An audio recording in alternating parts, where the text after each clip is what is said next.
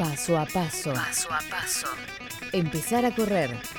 De la mano de Claudia Villapun.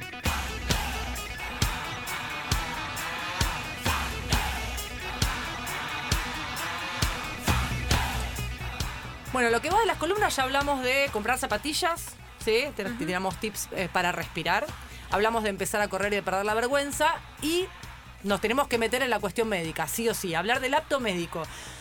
Por dos cosas. Primero porque, por lo menos en la ciudad de Buenos Aires, es obligatoria la presentación del certificado médico. Esto eh, comenzó en el 2016 con la modificación de la ley 5397, que es la de gimnasios y funcionamiento de los mismos, donde se exige en los gimnasios, cuando vos querés empezar a anotarte, tenés que presentar un certificado médico, es que estás apto para la práctica deportiva.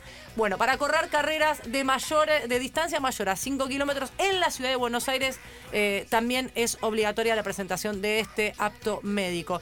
Y en muchas otras ciudades, si bien no es obligatorio, también te lo piden. ¿sí? Lo han puesto, cada organización lo puso como una cuestión de necesidad. Claro, es, la necesidad de esto, imagino. ¿Es renovable año a año? ¿Cada cuánto tiempo? El certificado médico dura un año calendario, o sea, del año que, que, figura en el sello que te firmó el médico hasta eh, el año siguiente. Todos los años se tiene que renovar para saber si estás apto médicamente para salir a correr, para la exigencia sobre todo.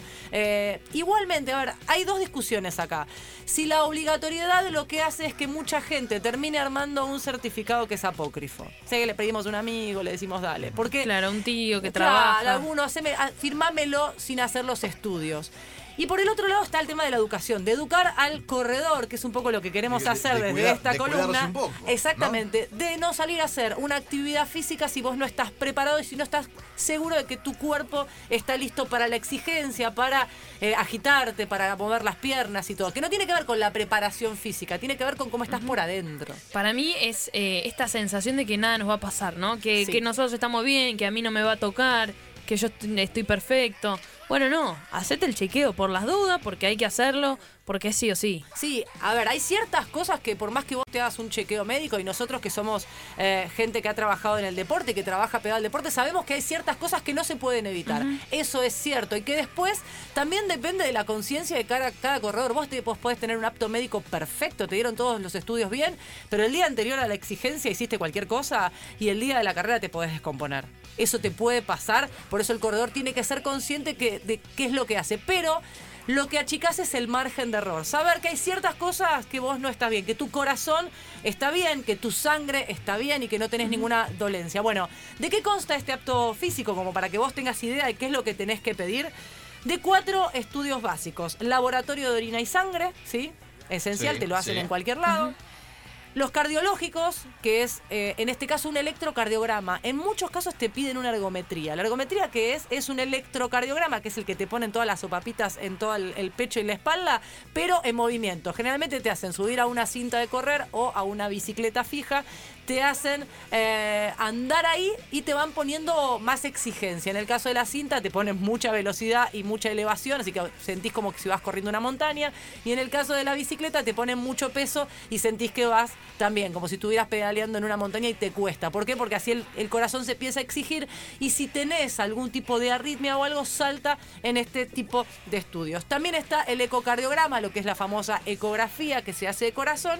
Y por último, una vez que vos te hiciste todos estos análisis, tenés la consulta clínica. Vas con un médico y te pregunta cómo comes, cómo descansas, si estás bien, si tenés antecedentes, cosas que te pueden tener en cuenta a la hora de que este médico, porque tiene que ser personal matriculado el que te lo sella, te selle eso y vos lo presentes en la organización de las carreras.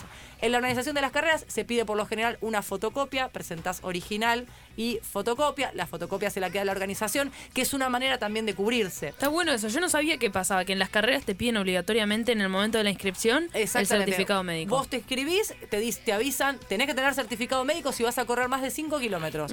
Y cuando vas a retirar tu kit, el retiro de kit es la bolsita en la que te dan el dorsal que te pones, la remera, generalmente el regalo de los sponsors. Bueno, cuando vos vas a buscar eso, si vos no tenés el certificado médico, no te lo entregan. Está bien. Porque si a vos te entregan el dorsal, estás diciéndote, te dejo correr y si después te pasa algo, la responsabilidad es mía. Igualmente, hace muchos años, años ya, las organizaciones te hacen firmar un deslinde eh, de responsabilidad.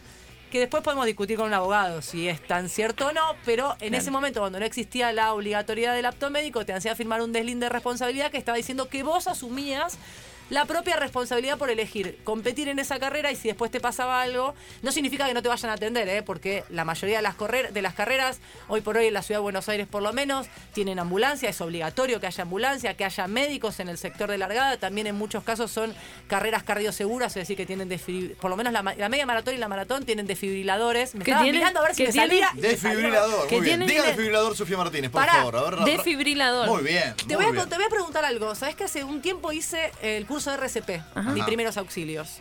¿Vos sabías que el desfibrilador cuando vos lo, abrís, y me salió mal recién, lo dije mal, la tercera vez que lo dije lo dije mal, ¿sabés que te va diciendo eh, qué es lo que tenés que hacer? Vos ah, lo prendés y te va diciendo. ¿Una voz? Ahora sí viene con una voz que te va diciendo, ahora coloque las paletas, ahora masajee, ahora espere, aguarde 10 segundos, te cuenta los segundos, te dice todo lo que vos tenés que hacer. Así que si en algún momento estás en algún lugar y pasa algo eh, y te dicen usar el desfibrilador, el desfibrilador te dice qué es lo que tenés que hacer. Es una cosa maravillosa. Igual recomiendo a los que tengan un ratito, en la Cruz Roja se puede hacer el curso de RCP de desobstrucción de vía aérea, que es para cuando alguien se atraganta, y también de primeros auxilios. Está buenísimo saberlo porque ante cualquier emergencia te puede salvar mismo eh, en una carrera. ¿Dónde se puede hacer estos estudios? Se pueden hacer en hospitales públicos, pedís turno, se puede hacer, no necesariamente hay que pagar para poder hacerlo.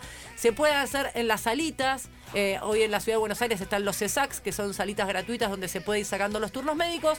Y si tenés la posibilidad de tener una prepaga, en muchos casos te ofrecen hacerlo en el día. Vas un día, te haces todos los análisis, te dan el apto médico en el día y vos te quedás tranquilo. Que si vas a salir a correr, eh, estás ok, por lo menos para eh, permitirte la exigencia. Está bueno, los que están escuchando, el 15 de marzo arranca con la carrera UNICEF en Palermo el calendario de carreras de Buenos Aires. Si vas a correr acá en la ciudad de Buenos Aires, es obligatorio este apto médico. Fantástico. Claudia Villapun con nosotros en la mañana después de pasar.